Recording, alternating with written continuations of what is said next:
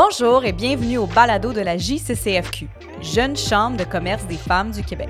Ce podcast est réalisé par l'équipe des ambassadrices avec Joëlle Laplante à la recherche, Lia Ferranti à la production, Charlotte Routier et Christine Leblanc à l'animation. Ce podcast a pour mission de vous présenter les membres extraordinaires de la JCCFQ, leur expertise, leur expérience variée et leur joie de vivre. Tout en représentant les valeurs de la GCCFQ, le podcast s'appuie sur l'annuaire des conférencières, un outil créé par la GCCFQ pour faire rayonner leurs membres, innovantes inspirantes et pour mettre en valeur leurs différents secteurs d'activité. Il a également pour objectif de favoriser la diversité et la représentativité des femmes prêtes à prendre la parole. L'équipe du podcast a tenté quelque chose de nouveau pour la deuxième saison. Rencontrer nos invités en personne. Hélas, les mesures en place ont compliqué le tout. Malgré cela, nous sommes fiers de vous présenter une deuxième saison de podcast.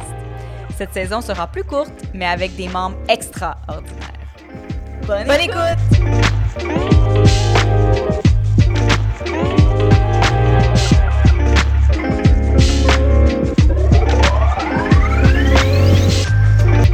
Notre invitée ce mois-ci est Cindy Couture. Designer, entrepreneur, journaliste et stratège, Cindy est passionnée par les solutions créatives respectueuses de l'environnement. Pour elle, rien ne sert de créer si c'est pour polluer. C'est en 2015 qu'elle s'est jointe à Cotemo en tant qu'associée avec l'espoir de révolutionner l'industrie des objets promotionnels en offrant des solutions durables, locales et design. Avec plus de 15 années d'expérience en communication et marketing, son rôle est de mener l'entreprise vers des idées et des projets toujours plus innovants. Diplômée avec honneur d'un baccalauréat en design d'intérieur de l'Université de Montréal, elle met à profit ses connaissances afin de proposer de nouveaux objets fabriqués localement et elle s'affaire à établir des liens avec les partenaires locaux. Dernièrement, elle a piloté la refonte graphique de l'entreprise afin que celle-ci soit irréprochable et que cette façon de faire respecte tout autant les valeurs de Cotemo que les siennes. Maman de trois enfants, elle conjugue travail et vie familiale afin d'être présente auprès de sa famille tout en gérant la croissance de Cotemo. Chaque 22 avril, nous soulignons le jour de la Terre. On voyait donc un lien intéressant avec Cotemo. Avec l'environnement au cœur de nos discussions, il va de soi de penser à changer nos habitudes de consommation. Bonne, écoute!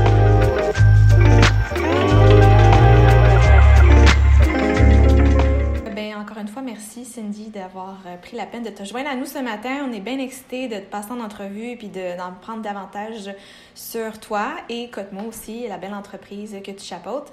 Donc, pour commencer, c'est ça. Designer, designer, entrepreneur, journaliste, stratège. Tu sembles avoir vécu vraiment plusieurs vies. Est-ce que tu peux nous raconter davantage euh, ta vie, ton parcours euh, qui t'a amené jusqu'à où est-ce que tu es aujourd'hui? Bien sûr. Euh, en effet, on dirait que j'ai eu plusieurs vies. Euh, j'ai euh, quelques cordes à mon arc, on pourrait dire. Donc, je suis quelqu'un de, sociable puis de vraiment pragmatique et très créative. Donc, ça, ça me menait à, différents aspects de ma vie professionnelle. Je suis, je suis vraiment curieuse de nature. Donc, ça, c'est ce qui guide à peu près toutes mes, mes expériences, je dois dire. Puis euh, mon parcours professionnel a débuté avec un bac en criminaux. Donc, je m'intéressais vraiment à euh, l'équité, l'égalité, à défendre les victimes. Euh, ça, c'était vraiment quelque chose qui était cher pour moi quand j'étais plus jeune. Donc, j'ai fait mon bac là-dedans. J'ai travaillé dans ce domaine-là quelques années. J'ai fait des entrevues en pénitencier. J'ai été intervenante en centre jeunesse pour me rendre compte qu'il y avait il y avait un côté qui manquait. Tout le côté créatif n'était pas, euh, était pas comblé dans ce, dans ce métier-là. Euh, c'était, c'était bien évidemment une, des relations avec les gens. on discutait, j'aidais, mais il manquait la, le petit aspect innovation, créativité. Donc, à partir de là, j'ai décidé euh, à 25 ans de retourner aux études. Donc, je suis retournée au bac en design intérieur. Ah, cool! Ouais. Et puis à l'Université de Montréal, euh, université que j'ai beaucoup appréciée d'ailleurs. Et puis euh, en sortant de là, j'ai eu la chance de me faire offrir d'être rédactrice en chef du magazine intérieur. Donc ça comblait vraiment plusieurs intérêts, champs d'intérêt, à la créativité, la curiosité, connaître ce qui se faisait sur le, dans le milieu, euh, ben, les talents québécois. Donc, j'ai fait ça pendant cinq ans pour poursuivre ma, ma quête de, de connaître ce qui se passait dans la communication et dans le design chez Index Design, où j'ai euh, mené l'entreprise quelques années. Et c'est là que j'ai fait la rencontre de Céline, mon associée actuelle, chez Cotemo.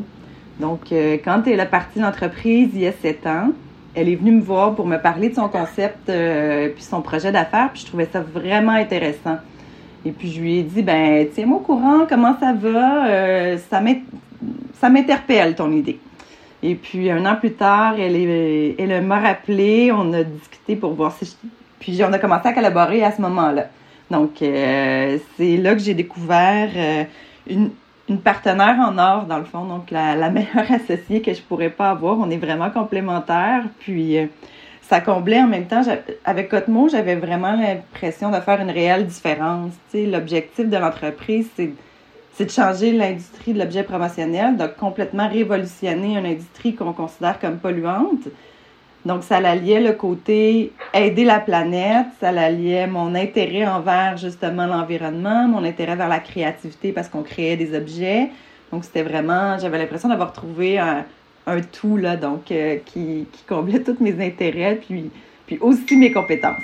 C'est vraiment, en tout cas, tout un, beau parcours. Puis, tu sais, je pense que plus qu'on vieillit, plus qu'on apprend à se connaître. Puis, tu sais, à travers ces expériences de vie-là, tu as su ce qui te rendait vraiment heureuse, puis vers quoi tu voulais t'aligner. Fait que c'est super inspirant. Puis, euh, dans tout ça, en fait, comme, comment le développement durable a inspiré aussi ton entreprise, ton parcours, puis cet équilibre avec euh, la planète, avec ce qu'on produit.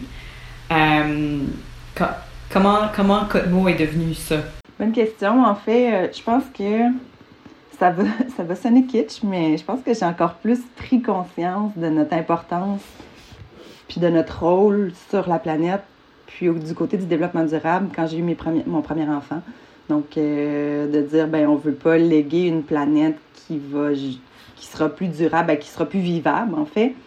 Donc, euh, je pense que ça, ça me fait prendre conscience, premièrement, de l'importance de nos actions à tous les jours. Puis le pourquoi j'ai voulu le faire aussi dans le cadre d'une entreprise, c'est que les entreprises ont un plus grand pouvoir d'achat, un plus grand pouvoir de changer les choses, je trouve.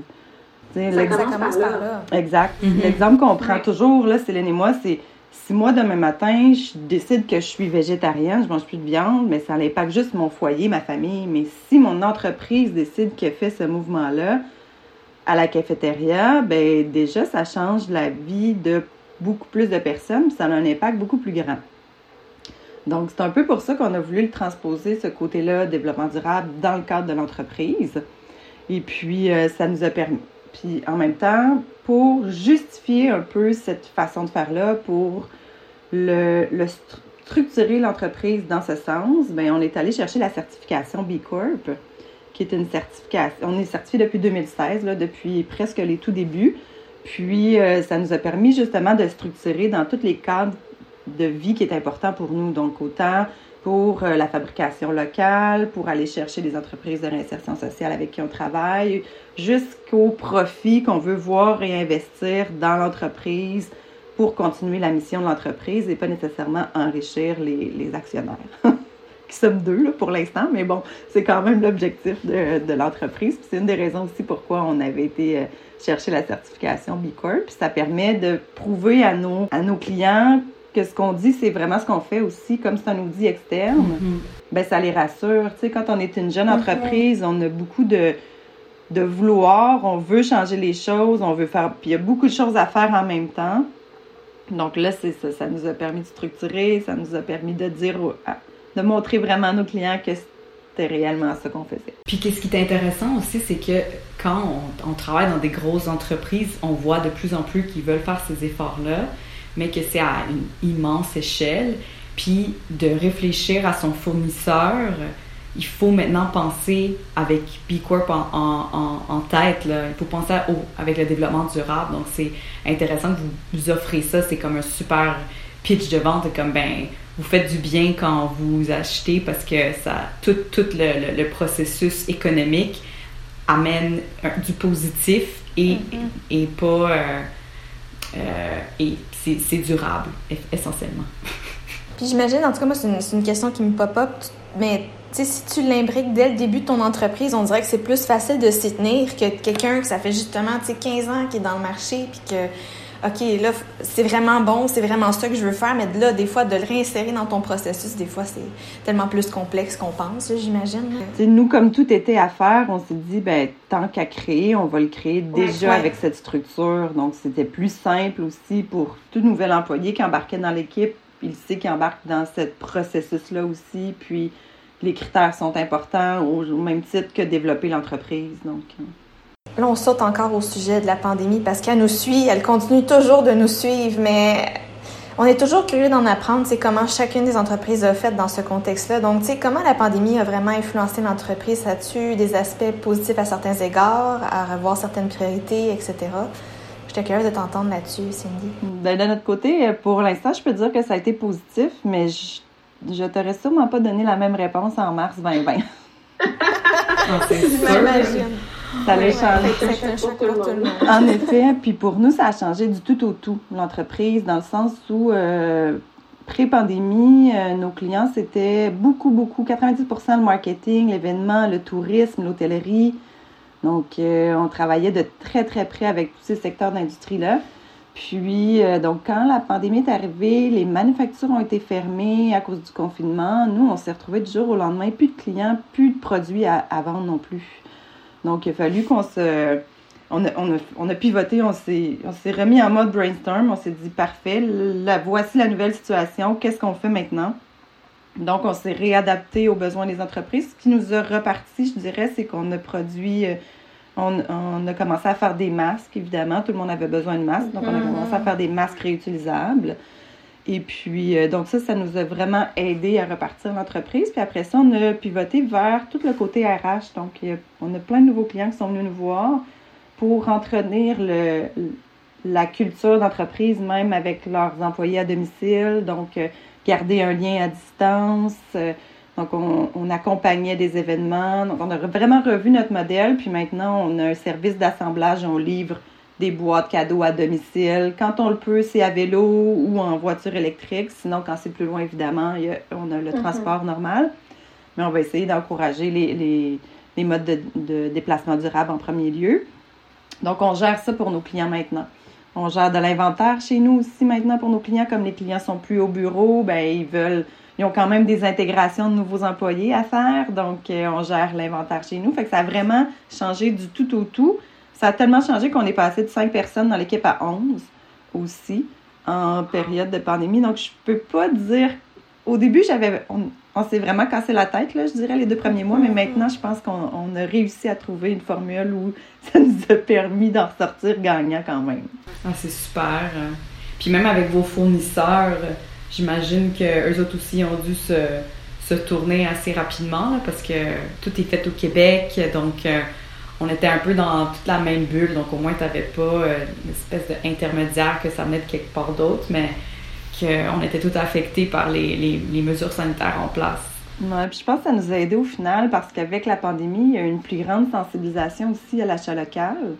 Puis là, c'est comme si les entreprises se sont vraiment tournées et ont dit OK, ben c'est quoi nos options locales? Parce que là, on n'a plus le choix parce que les autres mm-hmm. fournisseurs traditionnels n'ont pas leur inventaire, le stock est pris en Chine, par exemple. Donc là, il faut, avoir d'autres alternatives. Donc nous, je pense qu'au final, ça nous a aidé aussi à faire connaître nos, ben, nos produits, mais aussi la production locale qu'on fait parce qu'on l'identifie souvent sur notre site. Quand vous allez voir, ben, quand on a un, produit, ben, on, va, ça va être identifié, c'est fabriqué localement justement. On récupère des, avec notre certification B on récupère des statistiques sur tout ce qu'on fait. Donc, euh, le pourcentage de kilomètres euh, effectués avant que ça se rende jusque chez vous et tout. Donc, toutes ces informations-là, ben, on peut les fournir à notre client.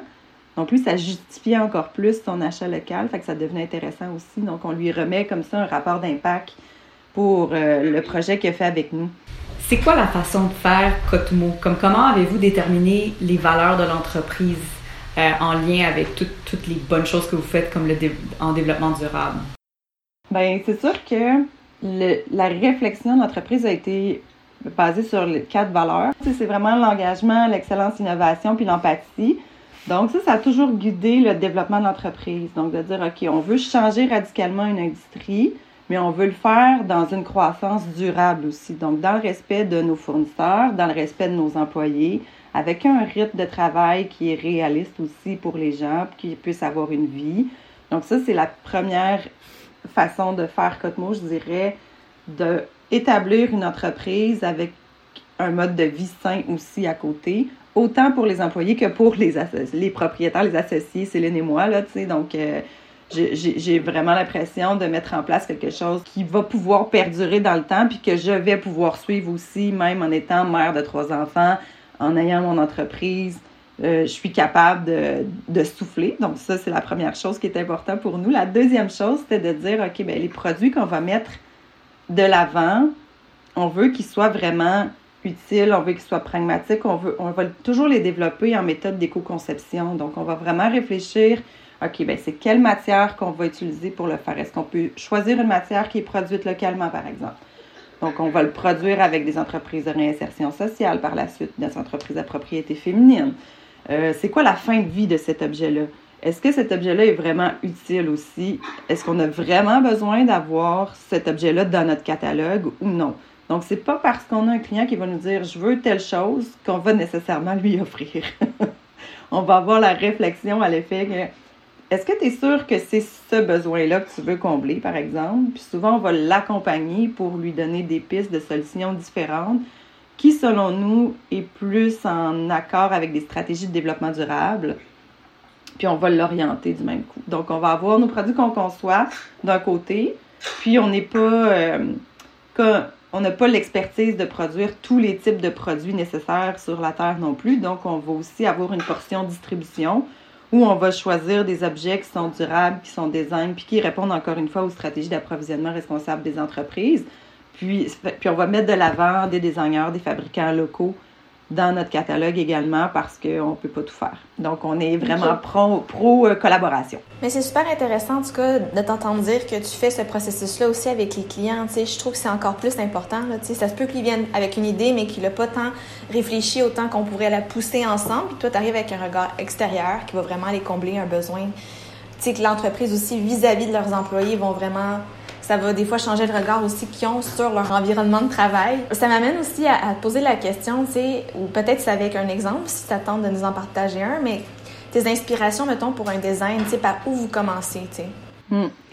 Ben, euh, moi, je suis, comme je mentionnais en début, là, je suis très curieuse. Donc, euh, je vais mm-hmm. faire beaucoup, beaucoup de recherches. Je, regarde constamment les blogs. Je, je, le hashtag Sustainable Design, je, je suis une fan. je, lis tout ce qui passe là-dessus. Mais ça, ça vient pas juste de moi non plus, ça vient de l'équipe aussi. Donc, euh, ce qu'on a mis en place, euh, c'est qu'à chaque mois, on fait un brainstorm d'équipe. Puis, on va cibler une problématique ou un enjeu qui nous concerne ou qu'on s'est fait, euh, qu'on a eu récemment par des clients ou que nous, on a observé, par exemple. Puis là, on va demander à tout le monde de participer, puis de trouver des inspirations ou des idées par rapport à cet enjeu-là. Puis ça, que je trouve le fun, c'est que moi, j'ai, j'ai ma perception de femme, euh, de, avec ma, ma, famille ou quoi que ce soit. Je suis dans une certaine réalité, mais c'est pas le cas de tous les membres de l'équipe. Donc, euh, ça vient ouvrir, je trouve, le brainstorm plus large lorsqu'on va décider de... On va chercher des idées. Puis c'est vraiment intéressant, tout le monde participe, tout le monde apprécie, puis c'est vraiment un moment mm-hmm. euh, de belle collaboration là, qu'on a installé. Puis après ça, ben là, l'équipe de design industriel va partir avec toutes ces inspirations-là, puis va déterminer, OK, en fonction de la problématique qu'on a choisie, ben, c'est quoi qui est le plus important, qu'est-ce qu'on devrait mener à terme en premier, qu'est-ce qu'on a l'expertise de mener à terme aussi au, et de faire fabriquer au Québec, parce que des fois, on a des belles idées, mais on n'a pas nécessairement les, ressources nécessaires ici. Donc ça, ça va orienter un petit peu plus aussi. Donc, le côté production locale est très, très, très, très important chez nous. Donc, ça va vraiment orienter les prochains produits qu'on va développer aussi. Ça fait partie du, processus. Puis après ça, ben, c'est le, c'est le reste de l'analyse qu'on discutait un peu plus tôt. Là, donc, on va dire, OK, ben, finalement, mm-hmm. comment on le produit, avec quelle matière, c'est quoi la fin de vie de l'objet? Donc, ça, c'est, c'est la dernière période avant de dire, OK, ben, on, on choisit de développer tel produit. Un des exemples que je pourrais donner, c'est euh, la, la, station de travail portative qu'on a développée en pleine période de pandémie. Elle est vraiment belle. Moi, je suis sur le site web en ce moment, là. je capote. Ben, mais c'est un beau processus de collaboration interne puis de, de problématique qui est arrivée. Tu sais, un peu, on s'est dit, OK, ben là, on est en pandémie. On avait des gens qui avaient le droit de retourner au bureau, d'autres non. Puis là, les, les, les, entreprises voulaient offrir des objets à leurs employés. On s'est dit, ben, offrons cette station de travail-là. Quand tu l'ouvres, tu peux travailler. Si tu vas au bureau, là, il y avait l'inquiétude des germes, ne faut pas toucher aux tables, il faut nettoyer les mm-hmm. tables et tout. Fait que là, on a dit, ben, tu l'ouvres, tu as ton espace de travail à toi, tu es sur ton espace, tu refermes, tu ranges tout, puis tu repars, puis ça finit. C'est, tout est réglé. C'est tellement cohérent parce que justement, tu sais, pendant la pandémie, il y en a qui ont changé de maison dans le sens que des fois, tu allais au chalet, tu voulais travailler du chalet, tu voulais changer d'environnement parce que tu voulais sortir de ta bulle familiale puis de pas te dire, OK, mon appart, c'est pas juste mon bureau, ma maison, c'est pas juste mon bureau. Puis c'est important, je trouve, de, de changer de place pour. Euh, pouvoir euh, se réénergiser, en fait, puis voir les choses différemment. Puis j'ai retenu ce que tu as dit, Cindy, sur des fois, tu sais, la réalité au Québec, on peut pas produire tel produit. Puis, est-ce qu'il y, a un produit que vous avez vraiment dû laisser tomber à cause de ça? Puis, tu sais, après, on va peut-être pouvoir euh, shout out puis dire à une entreprise, ben ça, vous devriez être capable de le faire parce qu'on veut le faire au Québec. ouais, ben en fait, je dirais, euh, il y a des produits qu'on a accepté de distribuer même s'ils étaient fabriqués en Chine parce qu'on n'avait pas les ressources ici. Puis ça, ça, ça, a été une grosse discussion à l'interne, mais je pense entre autres aux bouteilles d'eau puis aux pailles réutilisables. Puis, pourquoi on a accepté de, l'offrir, c'est que notre réflexion a été à l'effet de dire dans les événements, dans il, faut trouver une option au jetable, de un. Mm-hmm. Et puis, euh, donc, on a vraiment cherché les options locales, on n'en a pas trouvé encore. Euh, donc, on s'est dit, ben, on va offrir certaines alternatives qu'on a validées pas nécessairement une panoplie, parce qu'on Dieu sait qu'il y en a là, des sortes de bouteilles d'eau. Donc, on a sélectionné certaines entreprises avec qui on travaille, dont Companion, qui est une entreprise certifiée B Corp comme nous, qui est basée en Ontario.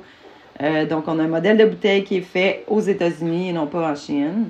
Et puis, on a une autre option qui est faite en Chine qu'on a validée aussi. Donc, ça, ça, c'est un produit qu'on distribue, c'est pas un produit qu'on fabrique. Mais on peut-être on se mettra à la, conception éventuellement pour, euh, pour essayer de trouver un peu plus euh, comment le faire localement. Mais jusqu'à date, on n'a pas trouvé encore. C'est un beau problème. Puis on lance ça dans l'univers pour que les gens écoutent puis qu'ils se disent il faut qu'on fasse ça au Québec et au Canada. exact. Puis j'adore à quel point vos, euh, vos produits sont diversifiés. Donc, un client qui est plus qui veut donner quelque chose pour la musique, euh, de l'exercice, euh, le travail, des, des, trophées. Donc, votre, euh, votre portfolio de produits est varié puis super innovateur. Je sais que j'avais trouvé ça super cool, votre espèce de, de porte. C'était comme un, un, audio portatif, là, donc on mettait son iPhone, puis là, parce que c'était en en béton puis en bois, il y avait une hyper belle résonance, mais c'est super euh, un, produit qui est comme un look hyper sleek puis design, mais que ça a une belle utilité aussi, donc de combiner l'utile et l'agréable. C'est ça que je trouve que la plupart des produits Cotemo ils, font. Ben, c'est durable aussi. le produit qui euh, c'est un bel exemple. C'est l'amplificateur. C'est un de nos premiers designs qui est encore un des meilleurs vendeurs à ce jour. Oui, je l'adore. Moi, je l'utilise. J'en ai un. J'en ai reçu un. Pré-pandémie. puis en fait, je voulais savoir, euh, ça me fait penser à c'est quoi la différence Cotmo, puis euh, qu'est-ce que l'innovation durable? C'est une bonne question. Ce qu'on essaie de faire chez Cotmo, c'est de penser vraiment comme tous les produits dans l'optique, est-ce qu'il y a un meilleur impact environnemental, que ce soit justement de la fabrication jusqu'à sa fin de vie quand on parlait aussi de réfléchir à l'objet avant de le mettre en marché, donc de comprendre est-ce que c'est utile, est-ce que c'est vraiment pertinent. Donc ça, je pense qu'il faut se poser cette question-là dès le départ avant de mettre les produits en, vente. Donc, on, réduit à même la source. Un autre truc qu'on proposait à nos clients souvent aussi, euh, c'était de les questionner sur la quantité d'objets qu'ils allaient produire. Donc, à savoir, est-ce que on a réellement besoin de 1000 objets pour un événement sur une journée, par exemple. je suis pas certaine qu'on va parler avec 1000 personnes, avoir 1000 conversations pertinentes, intéressantes, puis lui remettre cet objet-là. Donc, on était, on était, on essayait d'accompagner à la baisse, dans le fond, la quantité. Puis, c'était pas nécessairement avantageux pour nous, on le sait, mais ça fait partie de la philosophie d'entreprise de dire, OK, ben, faut, faut vraiment que ça ait un impact quand on remet un objet, il faut que ça soit significatif aussi. Après ça, ben, tout comme je mentionnais, tout le côté conception, les objets par Cotemo, ben, c'est fait au Québec. Donc, quand on, achète chez Cotemo, ben, on ne soutient pas nécessairement une seule entreprise. On supporte 22 collaborateurs principaux répartis au Canada. Euh, on supporte 9 entreprises dirigées par des femmes, 4 entreprises familiales, 3 entreprises de réinsertion sociale. Donc, je pense que c'est pas juste un objet qu'on choisit chez Codemo, c'est aussi tout le, le réseau qui est mis en place pour le produire, c'est la valeur de l'impact qu'on a créé, dans le fond, aussi, en prenant cet objet-là. Donc, euh, c'est un peu un peu ce qu'on pourrait appeler l'innovation durable chez nous. Puis en même temps, c'est aussi de dire, ben la dernière chose, c'est que le produit qu'on crée, il est utile aujourd'hui pour la société d'aujourd'hui, il répond aux besoins d'aujourd'hui. Est-ce qu'il va quand même être utile dans quelques années?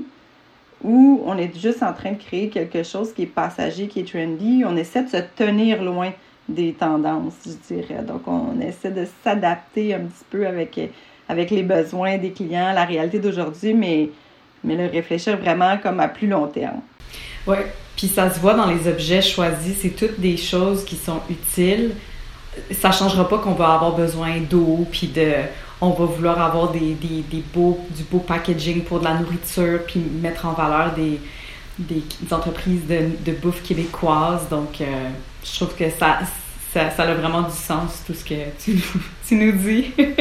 c'est inspirant, en effet, puis je pense qu'il faudrait avoir de plus en plus de compagnies qui réfléchissent à cette manière-là. Tu sais, on le avec la pandémie, là, à quel point c'est important, je pense, de se soutenir en tant que en tant que nation, en tant que pays là-dessus, pour passer à travers ces choses-là. Puis on a réalisé qu'on dépendait souvent de d'autres territoires pour s'abreuver sur certaines matières. Fait que je pense que c'est une, question plus pertinente que jamais là, à se poser. Puis en tout cas, bravo, là, Cindy, pour euh, tout ce que vous faites. C'est vraiment, vraiment inspirant.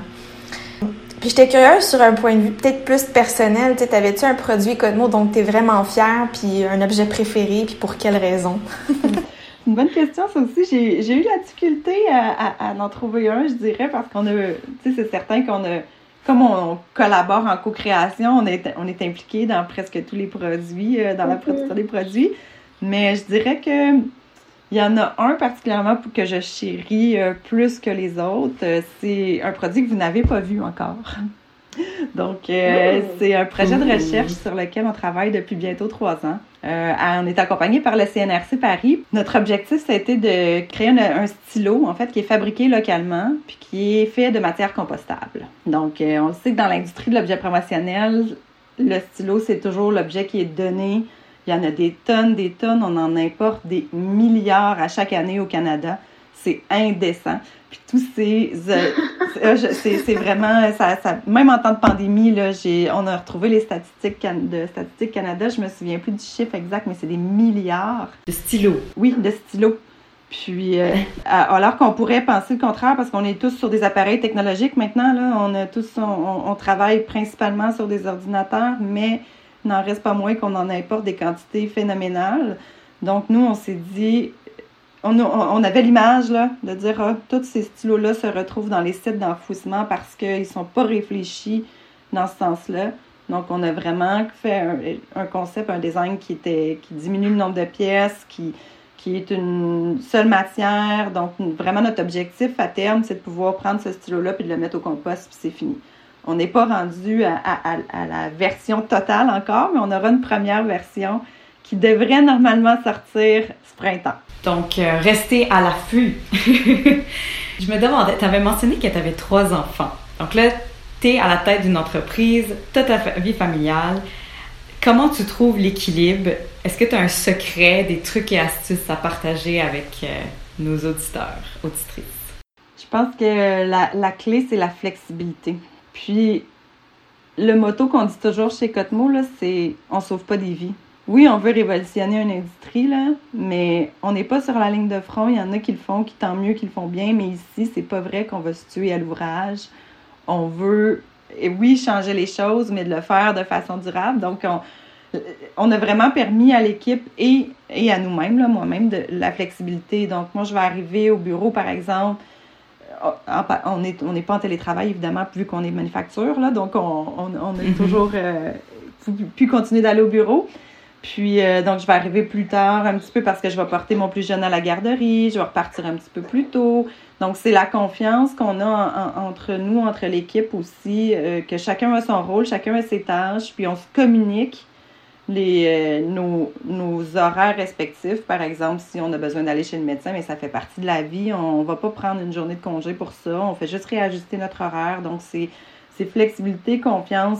C'est les deux mots-clés, je dirais, là, qui fait que je suis capable d'avoir une, une, entreprise avec trois enfants, puis euh, de ne pas virer folle aussi. Mm-hmm. Donc, euh, confiance, puis communication aussi. Donc, euh, quand ça va pas, quand on se sent pas bien, euh, on, le dit. S'il y a quelque chose qui fait que on est plus envahi cette semaine parce qu'on a plus de choses à faire, ben là, on va s'asseoir ensemble, on va se réajuster l'horaire, on va revoir ensemble les priorités, autant entre nous, Céline et moi, qu'avec avec l'équipe aussi. Puis, on va réajuster nos choses parce que pour avoir une entreprise qui croit, puis, ben, il faut que les humains soient en santé à l'intérieur de l'entreprise. Donc, ça, c'est notre première priorité. Puis après ça, on se dit que le reste va suivre. C'est excellent. c'est du développement durable vraiment de, du humain derrière Cotmo à le produit que, que vous offrez à vos clients. Donc, c'est parfait. Bien, sur ce, euh, merci beaucoup Cindy, d'avoir accepté de, faire le, podcast de la JCCFQ. Donc, euh, j'encourage tout le monde qui écoute d'aller découvrir Cotemo et de voir toutes les belles choses euh, qui, qui puissent faire pour vous. Donc, euh, merci beaucoup. Merci, Cindy.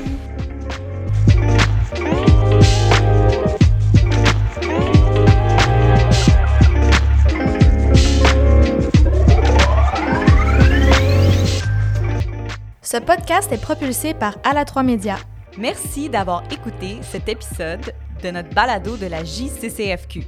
Vous pouvez trouver tous nos épisodes sur votre plateforme de podcast préférée. Et pour devenir membre et participer à toutes nos activités, cliquez sur le lien dans la description pour accéder au site de la JCCFQ. Like and subscribe!